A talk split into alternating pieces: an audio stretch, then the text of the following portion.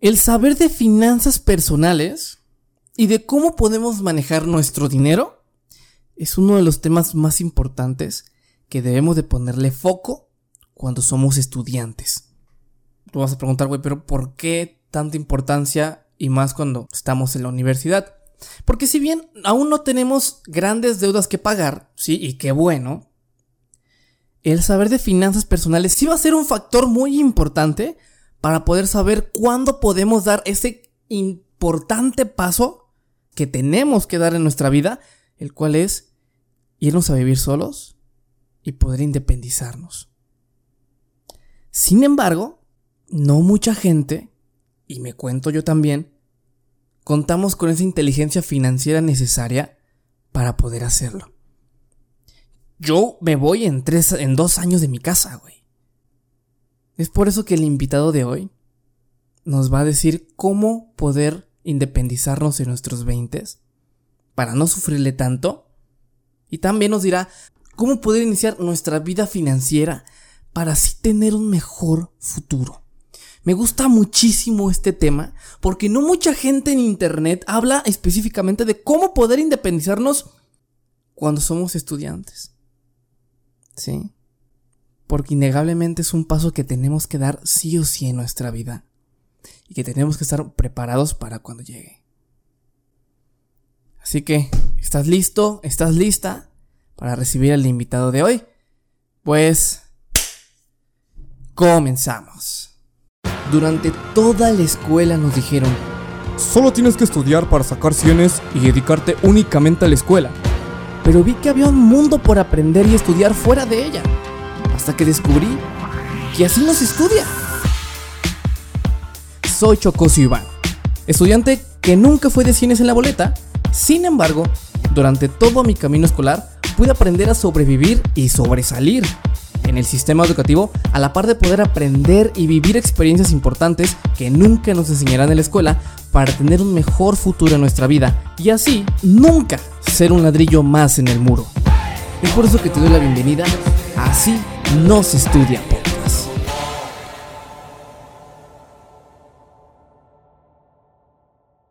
Chicos, ¿cómo están? Espero que se encuentren muy, pero muy bien el día de hoy. ¿Cómo están? Oigan, sé que hace mucho que, que, no les digo cómo están. Creo que en todos los episodios sí les digo qué onda, espero que estén, espero que estén muy bien. Espero que ahorita estés a gusto, estés preparado, como también siempre digo. Espero que si vas en el camión, espero que estés sentado. Si no vas sentado, pues de repente, pues párate y siempre digo, a la distancia, todavía a una distancia. Cierra los ojos, porque hoy tenemos a un episodio muy chido, muy padre, que hace mucho quería grabar con él y que por fin hoy tenemos la dicha de poder estar aquí con, con, él grabando. Creo que ya entraste porque ya sabes quién es, pero quiero darle como una pequeña como introducción a esta persona que tenemos aquí enfrente. Esta persona es ingeniero en negocios y tecnologías de la información. Qué carrera tan, tan curiosa. Tan curiosa. Ahorita vamos a platicar también acerca de eso. Es egresado del TEC de Monterrey. Es empresario. Tiene algunas empresas como por ejemplo Die Consulting, el cual se encarga de poder dar asesorías financieras a otras empresas. Tiene, tiene una empresa, el cual es un programa educativo para secundarias llamada Kashing, el cual ayuda a, las, a, los muchachos de secundaria y de, de muchas escuelas para poder iniciarse en eso que son las finanzas personales. Tiene ahorita un libro, el cual se llama El inversionista enfrente, que ahorita se encuentra en diferentes partes de la, República ya, que por cierto está a punto de sacar su segundo libro. Hoy, justamente hoy, creo que ya no tienes, estás en ceros ya en correcciones. Sí, he estado trabajando con el editor, pero ya al parecer ya está listo. Yo, yo creo que en septiembre, octubre de, de este año ya por fin sale. Este cuate es exjugador de la selección de Nuevo León de baloncesto, si no me recuerdo. Y ahorita pues tiene una comunidad de más de 300 mil seguidores en Instagram. Habla acerca de finanzas personales de todo tipo e inversiones.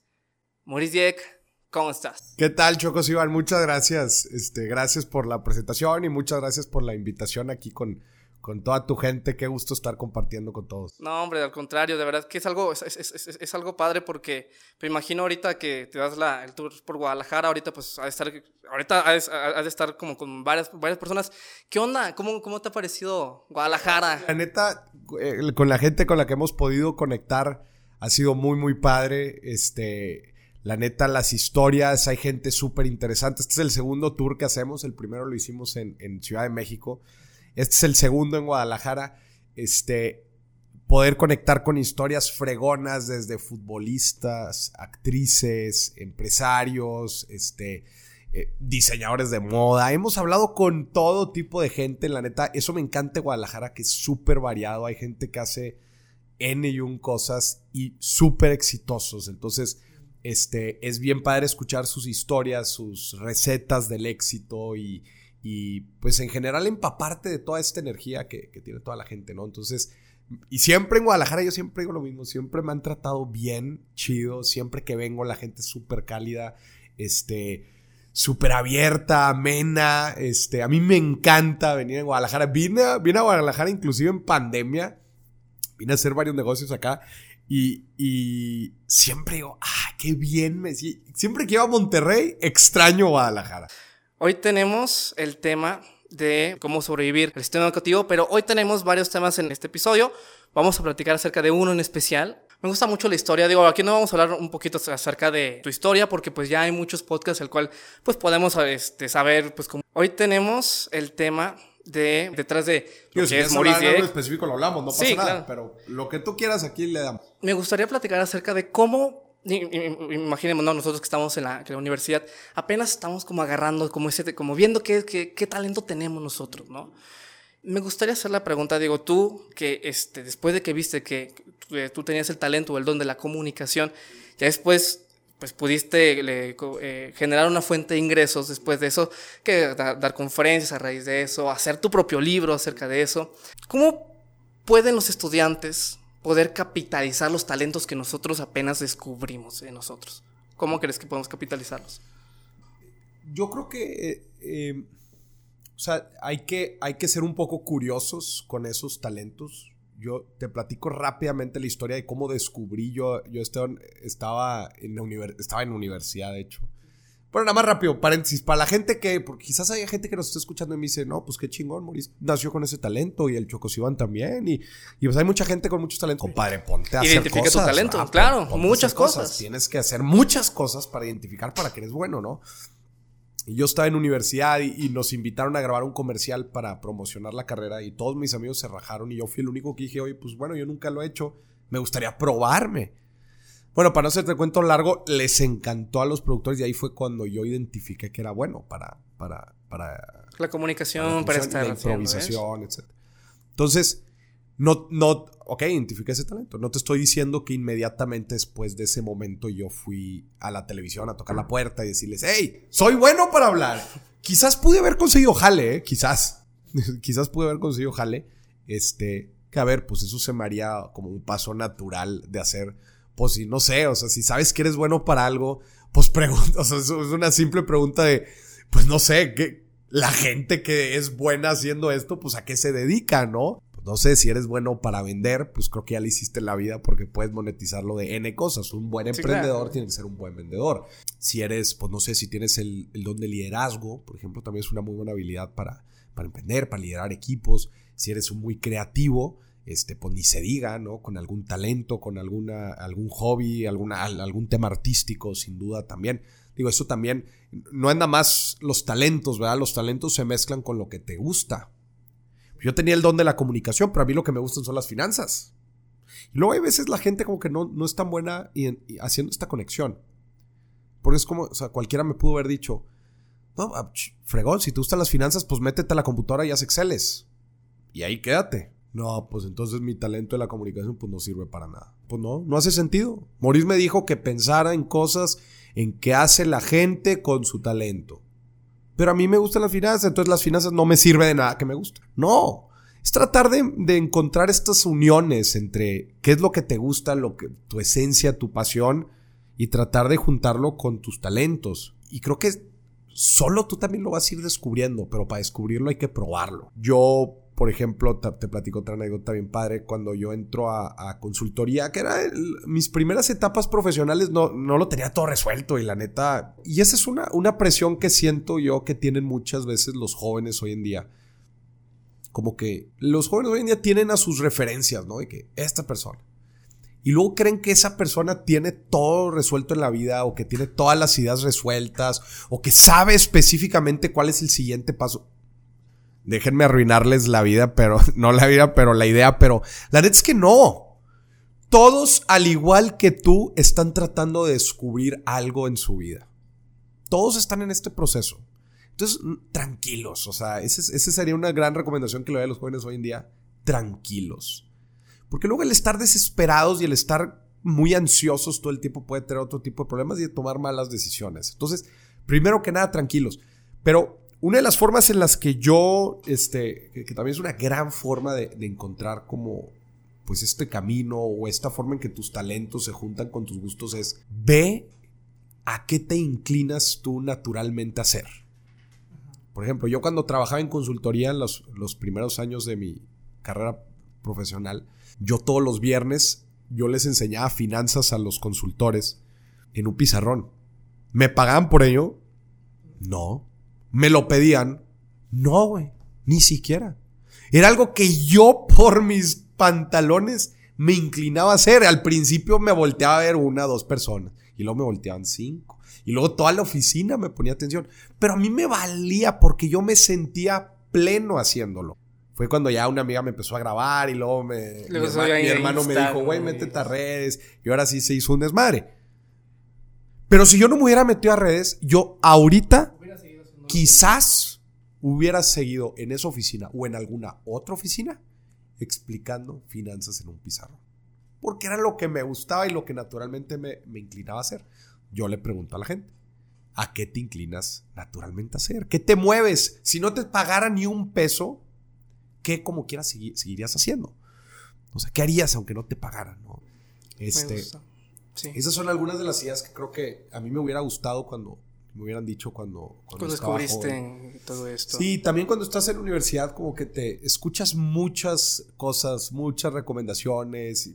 Yo, por ejemplo, yo entré a estudiar esa carrera, sí porque yo quería como que estudiar la parte de negocios definitivo y quería como que una nueva tendencia, que eran las tecnologías. Pero yo siempre quise ser ingeniero.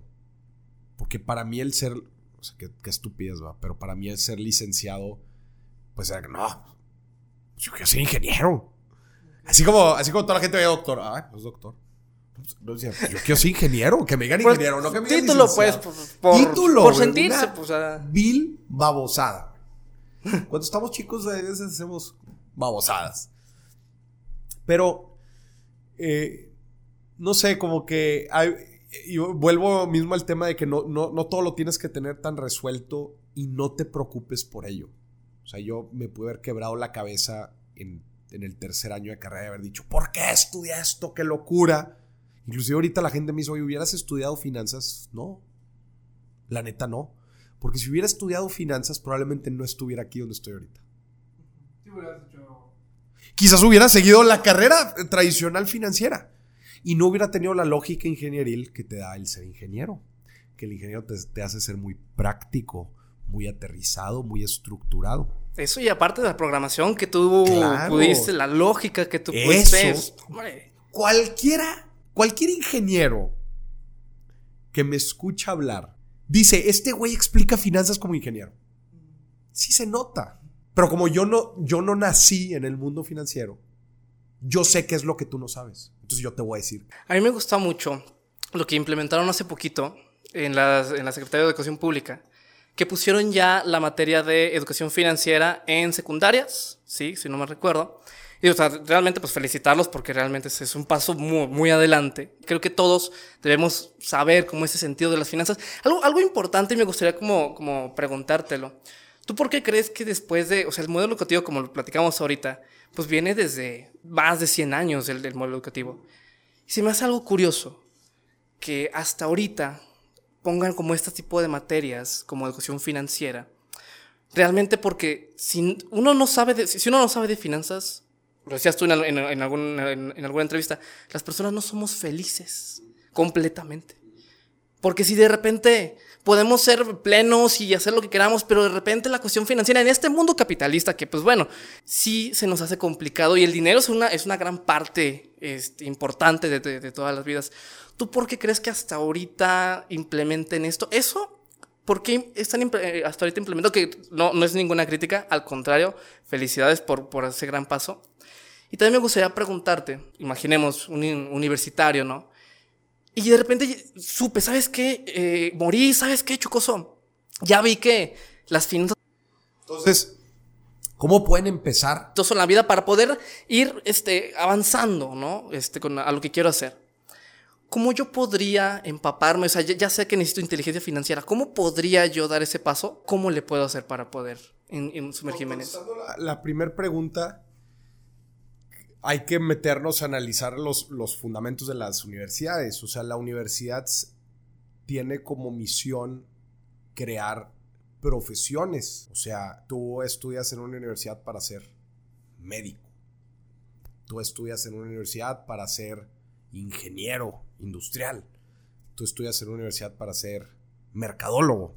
Tú estudias en una universidad para ser comunicólogo, eh, psicólogo, arquitecto, vocacional. Si tú llegas a tu casa y eres un desmadre, me vale madre. Yo ya hice mi tarea de darte a ti una vocación. Si mi tarea es volverte a ti un buen arquitecto, ¿yo por qué tengo la obligación de enseñarte a usar el dinero? Pues apréndelo tú. ¿a mí qué? Pero te estoy, yendo a la, te estoy llevando a la raíz, ¿verdad? O sea, obviamente si te pongo una clase de historia de la arquitectura y te pongo una clase de finanzas, pues ¿cuál de las dos hace más sentido en el modelo educativo, de una, en, el plan, en el plan educativo de, de arquitectura? Pues obviamente la de la historia de la arquitectura. O sea, este, son responsabilidades que estrictamente hablando, pues no caen. Ya después cada universidad le da su propio twist. Y acuérdate que la universidad, pues viene, el modelo educativo actual viene de la, revolución industrial, que es cómo yo te enseño a ser útil. Si tú eres una máquina administrando tu dinero, Chocos Iván, me vale queso. Para mí, yo necesito que tú seas útil y que vengas a mí con a la planta y sepas ser productivo. Ese es el objetivo de las universidades, o de por lo menos del modelo.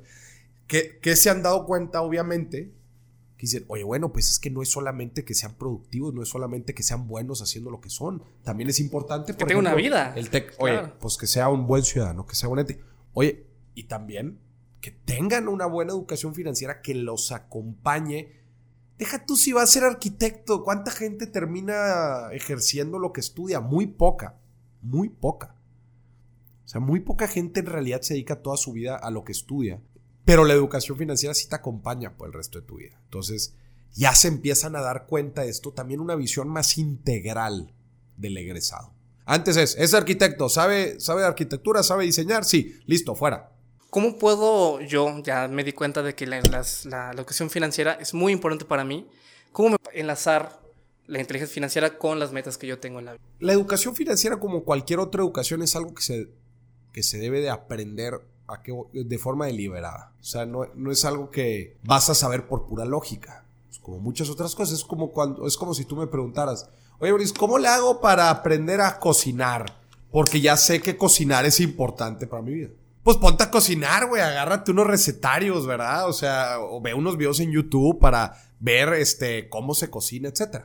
Para las finanzas personales es igual, o sea, en nuestra vida financiera es igual Solamente que aquí entra un factor bien importante que es pues la psicología. Al final de cuentas, tenemos que entender que el ser humano es irracional, somos una maquinita que funciona mal. Y yo sé que voy a levantar a algunos, este, gente que le va a hacer ruido esto que voy a decir, pero es la realidad. El ser humano tiene una serie de sesgos este, cognitivos, somos una maquinita que funciona de forma irracional que después hay mucha gente y empresas allá afuera que buscan aprovecharse de estas oportunidades, de los sesgos cognitivos de la persona. Entonces, no nada más peleamos contra eso, también peleamos contra el desconocimiento, contra la falta de educación, etc. Contra mitos y creencias limitantes que vamos cargando de generación en generación, que ni se diga la cantidad que hay. Presiones sociales, o sea, fíjate, el individuo definitivamente... Eh, hay muchos lugares donde empezar. Lo primero es empezarnos a educar en el tema hoy en día es muy fácil educarnos en el tema. Puedes abrir dimes y billetes y aventarte Todos más de 100 episodios que tengo, este, y seguramente de una forma muy sencilla y aterrizada va, a poder entender. Obviamente, todo el contenido también que sube redes, pero empieza tan algo tan básico como el ser consciente de mis recursos. ¿Cuánto dinero genero? ¿Y cuánto y en qué gasto? Lo básico. Ingresos y egresos. ¿A tu respuesta? Sí. Las finanzas sí te van a ayudar a alcanzar lo que quieras. A ver, ya con todo esto que te estoy diciendo, ya vamos construyendo con todo lo esencial que necesitas saber para ir empezando a poner tu, vida financiera. Normalmente los jóvenes eh, universitarios, yo también sigo siendo joven, los jóvenes universitarios no se involucran tanto en el tema financiero porque no, no les ha tocado. Normalmente te involucras en las finanzas cuando empiezas a recibir lana. Cuando empiezas a trabajar es cuando te cae el 20. Ah. O dices, bueno, ¿y con esto qué se ¿Ahora hace? qué hago? con esto qué se hace? ¿No? O cuando te independices. Madre. Yo creo que en la vida vamos teniendo como ciertos puntos de quiebre en donde cambiamos por completo este, nuestra perspectiva. Cuando entramos a universidad definitivamente es una. Otra es cuando empezamos a trabajar. Cuando empezamos a trabajar y, y nos damos cuenta de lo que es el trabajo. Y tres, cuando nos graduamos. Cuando nos damos cuenta que la vida es muy diferente a lo que era la universidad. Esos son tres puntos de quiebre que tenemos cuando somos jóvenes. Ya después quizás vengan otros, eh, pero bueno, no vamos a hablar de esos, vamos a hablar de esos tres primeros. Hay una parte fundamental que ahorita platicamos y que justamente por eso es el, es el episodio que me gustaría platicar acerca de esta parte de poder independizarnos. Todos los estudiantes tenemos, o sea, todas las personas, o sea, de 20, no sé, 25, 27, ya 27, 28, tenemos como esta cuestión de tengo que independizarme. Ya mis papás me dijeron, hasta a mí, a los 23, para afuera, te vas. Pero hay gente a los 24, a los 25, pero de repente nos da, o sea, nos da miedo. No sé si tú en algún, en algún momento, cuando tú pensaste, güey, es que me voy a independizar, pues ¿cómo? ¿Sabes? Estoy. Los miedos, los miedos financieros siempre se vencen de una sola forma: aterrizando los números. O sea, muchas veces pasa eso, por ejemplo, este, me, pasaba la otra vez con un amigo que me decía, güey, es que quiero poner un restaurante. Y le dije, pero me decía, es que no sé si me alcanza el dinero y la fregada. Y le dije, a ver, ¿ya, te, ya aterrizaste los números? No, todavía no. Ve, hazlos. En una semana quiero que vuelvas con los números. Si no tienes los números, no, no quiero ni hablar del tema. Regresó a la semana, me enseñó los números y me dijo, oye, Maurice, ¿sabes qué? Como que ya se me quitó el miedo. Porque ya vi, pues ya vi que eran como 90 mil pesos que necesitaba. Y, dijo, pues no los tengo, pero pues ya vi que si ahorro tanto en tanto tiempo, pues sí lo puedo conseguir. Entonces, pues ya vi que sí se puede. ¿No? Aterrizar los números. Oye, ármate un presupuestito. ¿Cuánto te va a costar la renta? ¿Cuánto te van a costar los servicios? Los alimentos, el transporte. Si vas a tener roomies, pues qué vas a que vas, a dividir entre dos. Yo vivo, por ejemplo, con mi hermano. O sea, eso, eso te ayuda mucho a, a poder, o sea, estás dividiendo los gastos. Entonces, cuando aterrizas los números. Menos miedo. Claro, porque ya sabes específicamente a qué vas, ¿no? Que si solamente la idea o a gira. Y obviamente, el aterrizar los números te pone objetivos. Ah, muy bien, por ejemplo, mi amigo, 90 mil pesos. Ah, pues ya son 90 mil pesos, ya tengo el número. Ya tengo a un número por el cual trabajar. Ya te aterriza.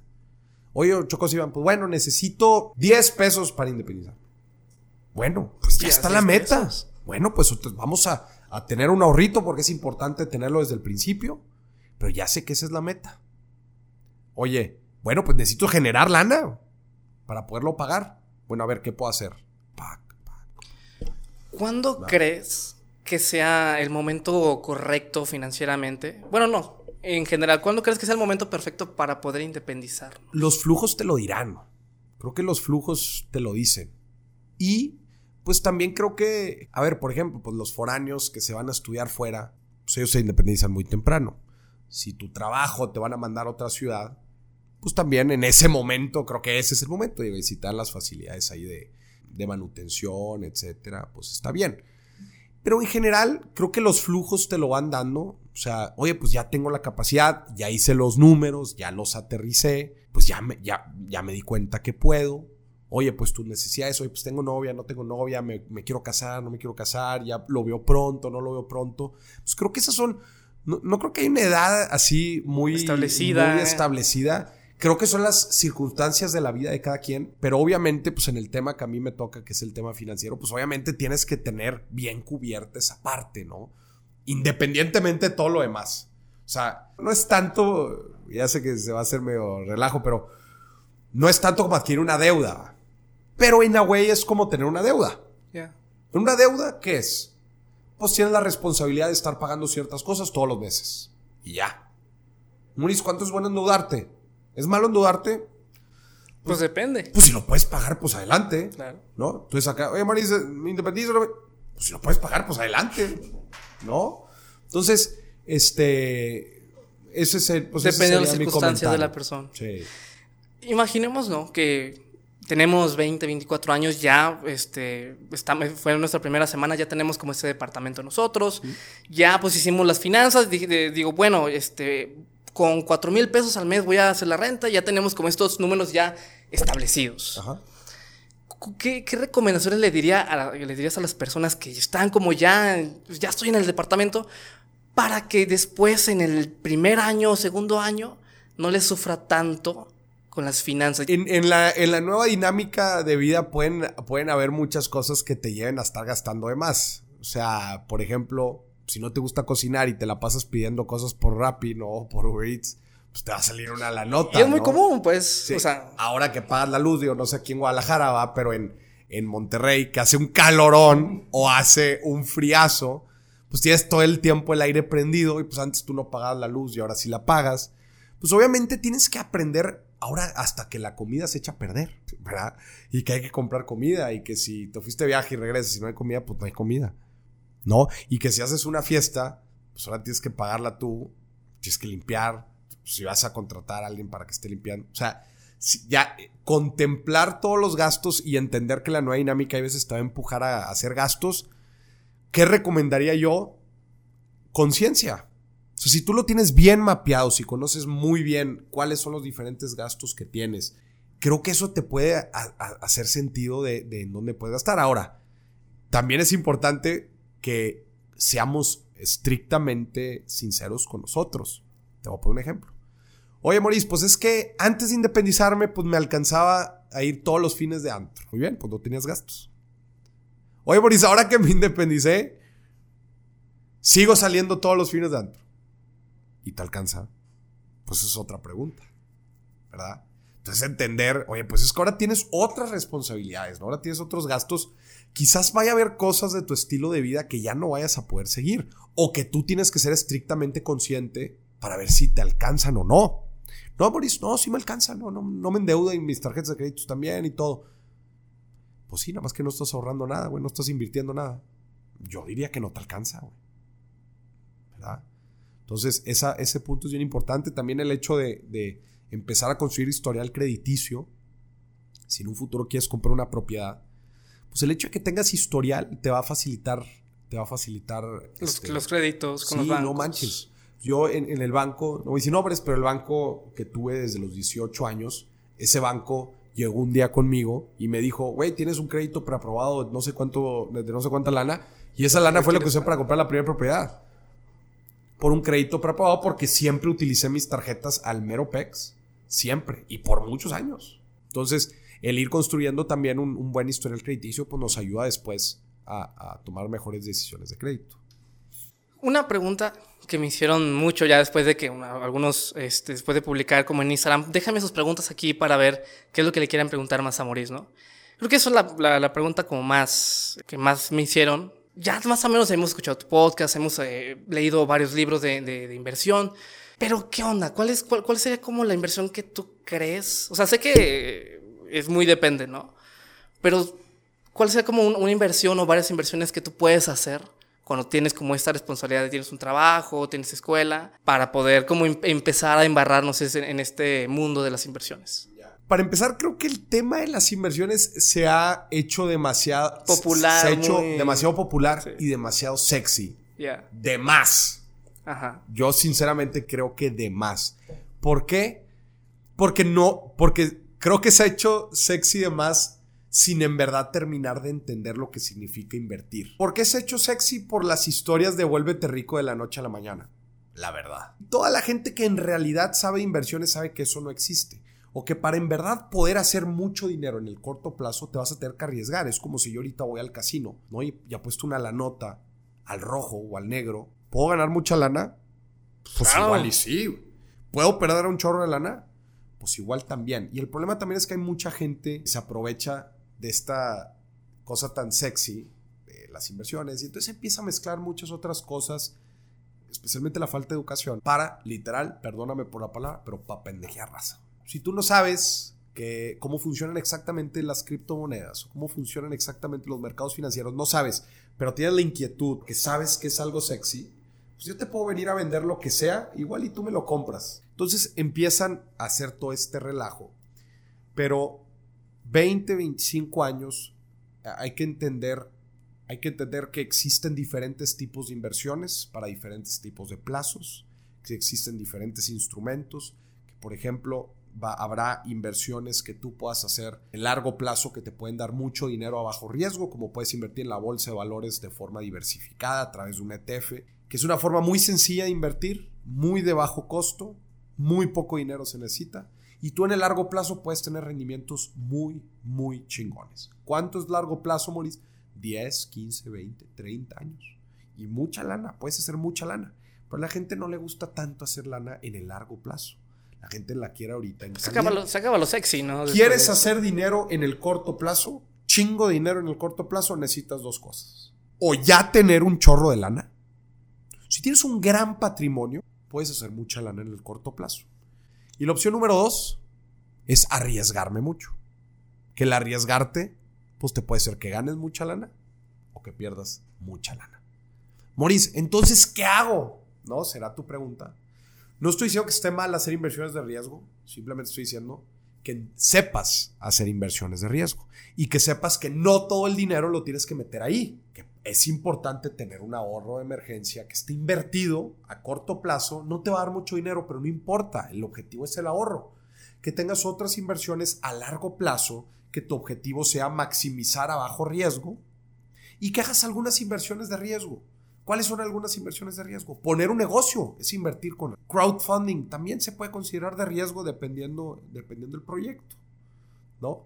Las seamos muy juiciosos en este tema riesgoso. El stock picking, escoger acciones muy particulares que solamente se lo recomiendo a la gente que le sabe a la evaluación, a, saber entender cómo funcionan las acciones y cómo saberlas evaluar y saber si estás tomando una buena decisión.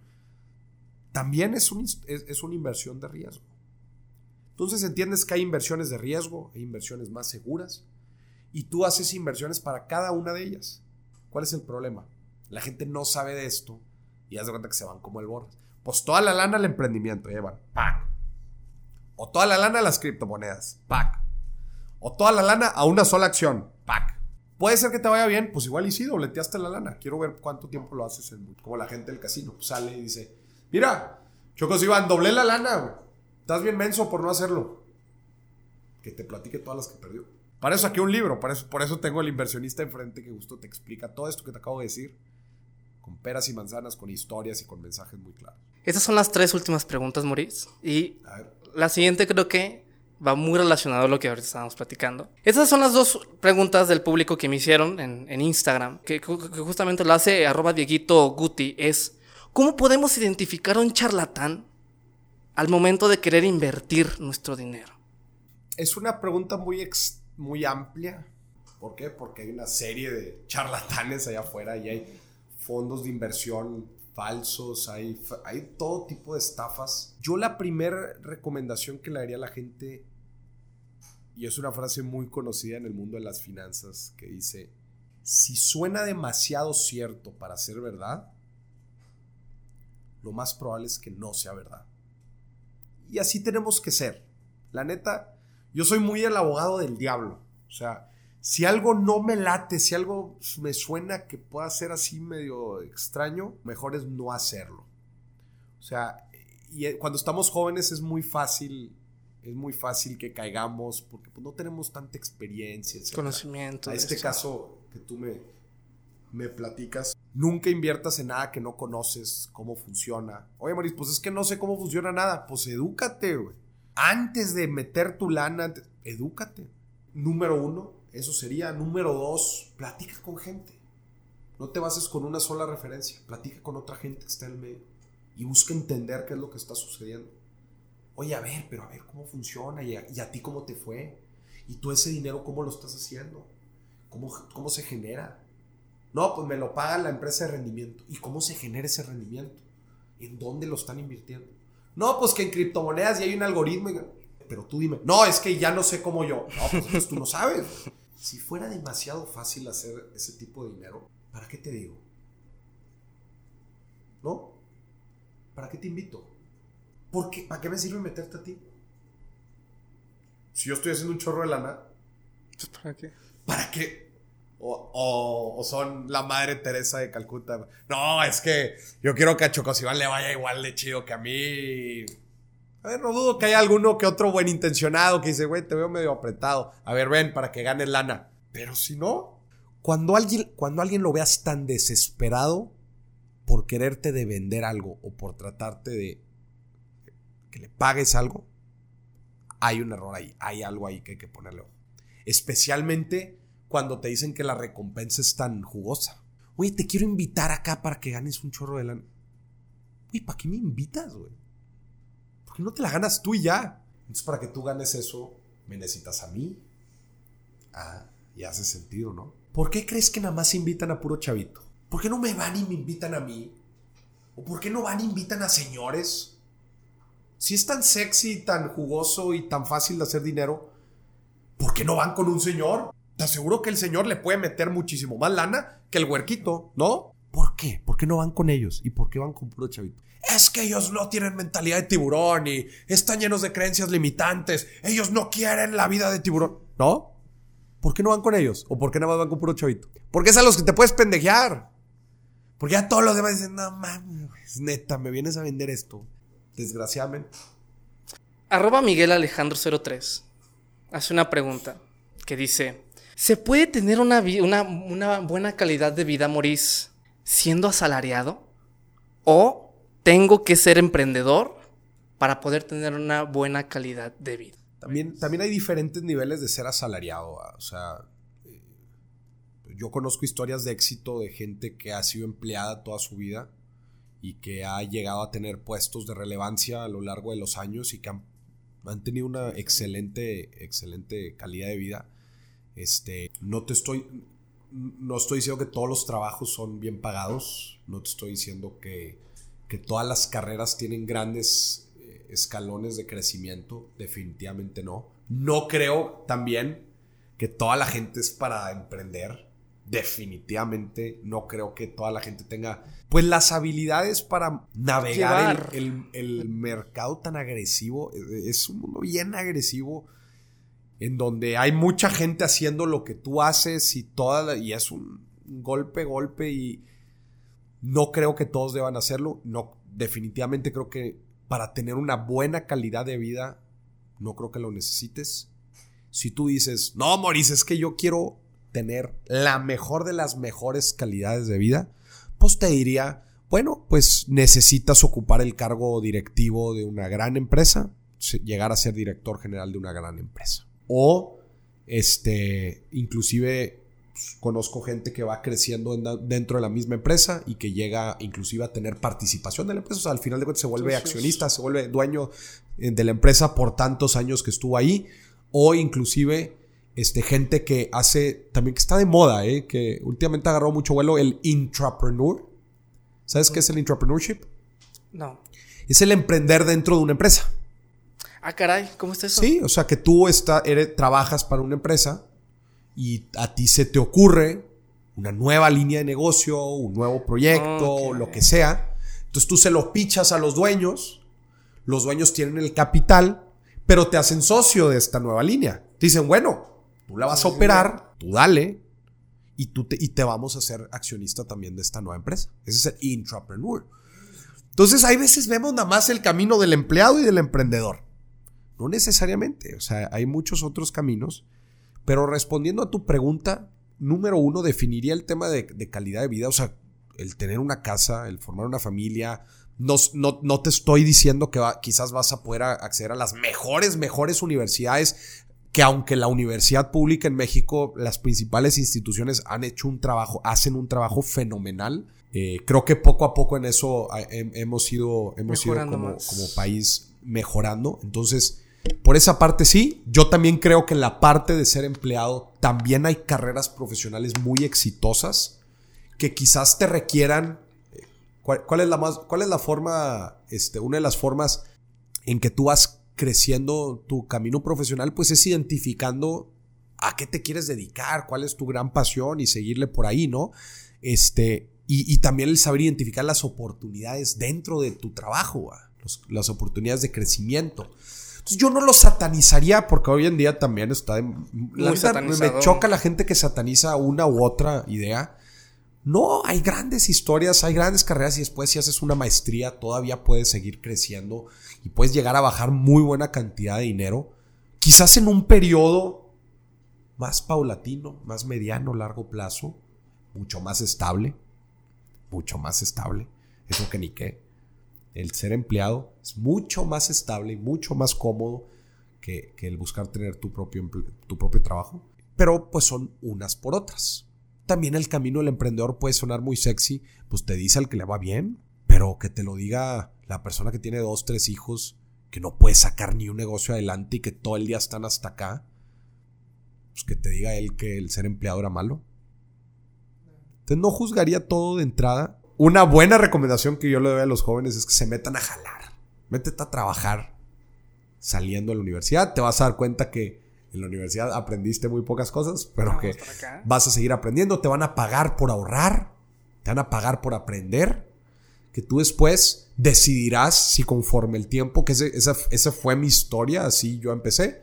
Yo trabajé en una empresa, ahorré, cuando sentí el momento que hubo una oportunidad, la tomé y no la tomé de golpe porque yo no me salí de trabajar inmediatamente. Yo, una cosa que les agradezco infinitamente y lo platico en todos los podcasts que les agradezco a los socios de la firma en donde yo trabajaba, fue que me dejaron ir medio tiempo. Yo estuve tres meses medio tiempo. Entonces yo iba a trabajar en las mañanas y yo por, por las tardes me dedicaba a toda la generación del contenido. Y así estuve por tres meses hasta que lo que estaba ganando y el tiempo que me dedicaba, pues ya era muy superior al, a, todo lo, de, lo, del, trabajo. Entonces ahí fue cuando ya decidí separarme. Pero yo viví un proceso de trabajo de varios años que me enseñó la disciplina, que me enseñó cómo ser un, alguien profesional. Y ahorita, hoy por hoy te lo digo, que eso es uno de los grandes diferenciadores por las cuales las marcas y la gente busca trabajar conmigo, son cualidades y aptitudes que me dejó el trabajo el trabajar. Yo la recomendación que le doy a la gente, especialmente a los más inquietos, les digo, métete a jalar. Ve cómo se hacen las cosas, ve cómo se tratan a los clientes, ve cómo se negocia a los, a los proveedores, ve cómo se lidera un equipo. A mí me da un chorro de, de, de bueno, no de risa, me da un chorro de cosa cuando se quieren salir a emprender y nunca han tenido gente a su cargo. Nunca. Pues puede ser que lo hagas bien, pues igual y sí, pero igual y no que mejor regarla en un ambiente controlado cuando ya te están pagando y donde no hay riesgo. Qué mejor. Maurice, la última pregunta para cerrar este episodio es la pregunta que les digo a todas las personas que están aquí.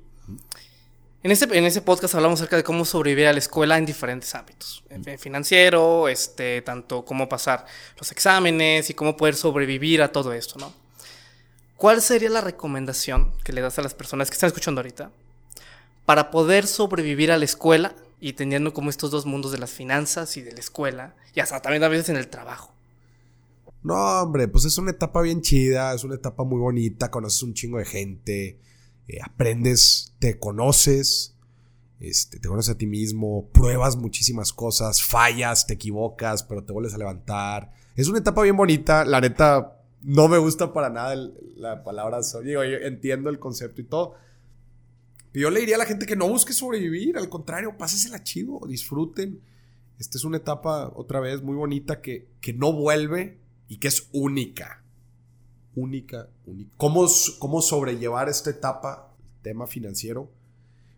Pues otra vez, siendo muy consciente de cuáles son tus responsabilidades, si es que tienes una deuda educativa, si es que tú te estás pagando donde vives, si es que tú te estás pagando la educación, pues ser muy consciente, este, pues hay mucha gente que, que, que, tiene que trabajar desde muy temprano en su carrera para estarse pagando los estudios y que después con mucho esfuerzo consiguen una beca y gracias a eso ya por fin se pueden enfocar a otro tipo de actividades. Pues ser muy, muy, muy estrictos en esto y, y, también ver todas las posibilidades que hay, eh, las facilidades y pues si estás a una buena educación de poder sacar una beca, venga. Si te va a tocar trabajar para, para, para pagarte tus estudios, busca también trabajos que te enseñen cosas ¿Cuántas historias de éxito empiezan así? Una persona que vendía por catálogo para pagarse los estudios, pero aprendió a vender. Y después esa habilidad pues le ayudó a poner su negocio. O que trabajó de mesero, pero entendió cómo funcionaba un restaurante y gracias eso, gracias a eso puso un restaurante. Vean el proceso, vean el camino completo, la historia completa, la película. No, Mauricio, es que a mí me tocó, yo tuve que estar sacando copias en el despacho. Pues aprende cómo funciona el despacho, pues después vas a querer poner uno. Entonces, pues eso sería mi recomendación. Oye, Mauricio, ya este, vas para tu segundo libro. Mm. Sí, ya lo vas a, yo creo que ya lo vas a sacar, pues ya dijiste como por ahí por agosto, septiembre. segundo semestre este año. ¿Qué onda? ¿Qué, qué nos esperamos allá? Los que leímos el primero, padrísimo, pero el segundo. Es un libro es un libro que va enfocado 100% universitario, de hecho qué bueno que lo, que lo mencionas. Te platica de como estas habilidades o cosas que tenemos que debemos buscar explotar y desarrollar en nosotros y que nos pueden dar mucho dinero, pero no son cosas tangibles. Las inversiones, inversiones, ya dije mucho, pero en este libro hablo de, de todas estas cosas que tenemos como jóvenes universitarios o jóvenes en general, que muchas veces las tenemos y no nos damos cuenta que valen. Y el darnos cuenta que valen, y no nada más darnos cuenta, desarrollarlas y crecerlos y explotarlos, los puede llevar de ser una persona versión 1 a ser una persona versión 5, 6 o 7. Pero si la sabes identificar. De eso, de eso se trata mi libro. Les dejo ahí la inquietud. ¿Cuándo sale este episodio? Pues ya en, esa semana. Ya. Ya. Sale esta semana. Bueno, espérenlo para el segundo semestre de este año. Y bueno, si no, han, si no tienen el primer libro, les recomiendo el primer libro, El inversionista enfrente, que ese sí es un tema mucho más financiero, que es justo lo que platicamos, cómo tomar una, una decisión. Pero este otro es más, cómo tomar una decisión de inversión en nosotros mismos.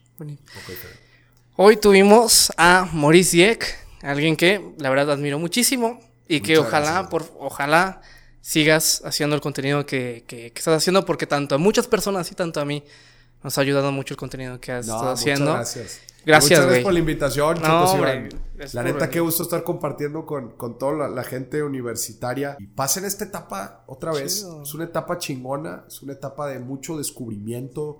No le tengan miedo a fallar, prueben cosas nuevas. Yo desde que entré, yo dije, voy a hacer todo lo que me pongan. A todos sí. Estuve estuve en desarrollo estudiantil, fue presidente de mi carrera. me fuiste de, intercambio, a Francia. ¿no? Estudié otro idioma, este, hice deporte, o sea, hice todo, todo, todo. O sea, para mí la universidad era Disneylandia, que era, pues, güey, pruébate, güey, porque se acaban estos años, se acaba la universidad y se acabaron muchas cosas. Ya no conoces gente como conocías antes, ya no aprendes como aprendías antes y eso muchas veces estanca a la gente. De hecho, yo cuando justo tomé la decisión de salirme por completo de donde trabajaba, uno de los socios que más admiro y ha sido uno de los grandes mentores míos me dijo una cosa. Él había intentado emprender en otro momento y había tenido y había fracasado. Y él me dijo, vas a aprender lo que es la verdadera soledad. Ay, cabrón. Dijo, vas a aprender dos tipos de soledades. La soledad relacional y la soledad intelectual. Dijo, sí. Porque cuando tú estás en una universidad o cuando estás en, un trabajo, pues el propio camino del trabajo te va llevando a conocer colegas, eh, clientes, gente. La universidad ni se diga. Igual de conocimiento, la universidad pues te pone una clase y luego no, te lo no, te y cuando estás trabajando también, pues de cierta forma, oye, pues que ahora este proyecto y que otro, y vas aprendiendo, aprendiendo, aprendiendo. Cuando estás solo, cuando te independizas, cuando te sales de trabajar, ahora todo depende 100% de ti. Tú si quieres conocer a alguien ahora, tú te tienes que empujar. Tú si quieres aprender o conocer algo, tú te tienes que empujar. Todo depende de ti. O sea, ahora estás 100% solo. Entonces, si estamos en esta etapa en donde nos llevan a conocer mucha gente, conocemos muchas cosas, aprovecha. Y cuando salgas, que no te ganen estos dos tipos de soledad. No, y súbete, y súbete a todos los juegos de Disneylandia, ¿no? De, de la universidad.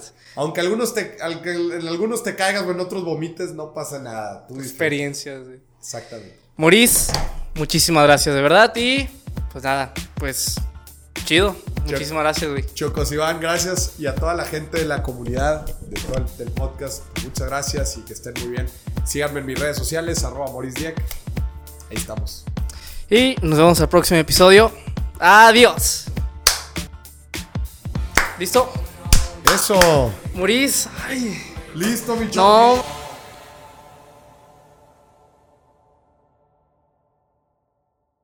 Este podcast es una producción de Cámara Creations.